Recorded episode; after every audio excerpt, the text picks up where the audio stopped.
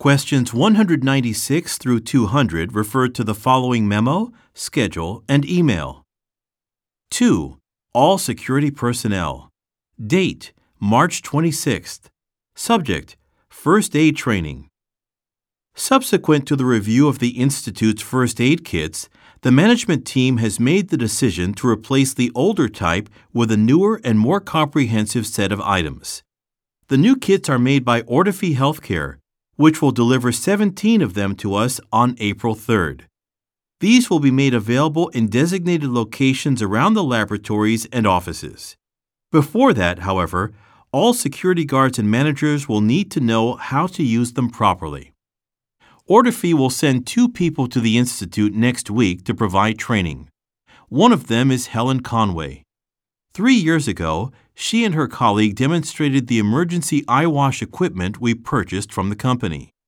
Please be aware that security guards whose shifts do not overlap with one of the sessions will be notified by email of a change to their schedule.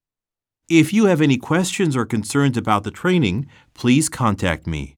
Brad O'Malley, Head of Security, KYS Research Institute. Security Guard schedule for Monday, April 3rd to Friday, April 7th. Shifts Day 8 a.m. to 5 p.m. Evening 5 p.m. to 10 p.m. Name April 3rd, April 4th, April 5th, April 6th, April 7th. Jim Tamblin Day, Day, Day. Evening, Evening.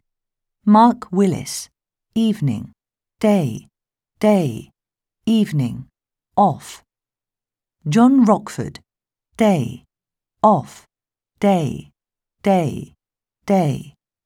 Cynthia Barlow, day, evening, evening, day, evening. Liam Cooper, evening, evening, evening, off, day. From Brad O'Malley. 2. Liam Cooper. Date March 27th. Subject Training. This is in regard to the first aid kit training for security guards and managers. As you know from my memo dated March 26th, two trainers from Ortofy Healthcare will be here next week. The company has agreed to provide two training sessions. These will take place at 10 a.m. on both April 4th and April 6th. Since you have not been scheduled to work a day shift on either of those dates, I have to ask you to come in for a shift on April 6th. What I'll do is swap your day off for the day you were scheduled to start at 8, so you will be working on the Thursday. I apologize for having to rearrange next week's schedule at such short notice. Thank you in advance for your cooperation. Brad O'Malley, Head of Security, KYS Research Institute. 196. Who is Helen Conway? A. A doctor. B. A laboratory technician. C. A security guard. D. A trainer. 197. What is indicated about the first aid kits? A. The Institute will receive them before the training. B. They are more compact than the older kits. C. They were made by different companies. D.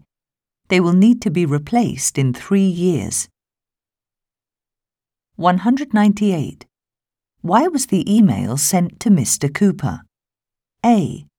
To notify him of a security problem. B. To invite him to a sales presentation. C. To explain changes to a schedule. D. To answer a question about an employee. 199. When will Liam Cooper have a day off? A. On April 4th. B. On April 5th. C. On April 6th. D. On April 7th. 200. Who will most likely attend a training session on April 4th? A. Mr. Tamblin.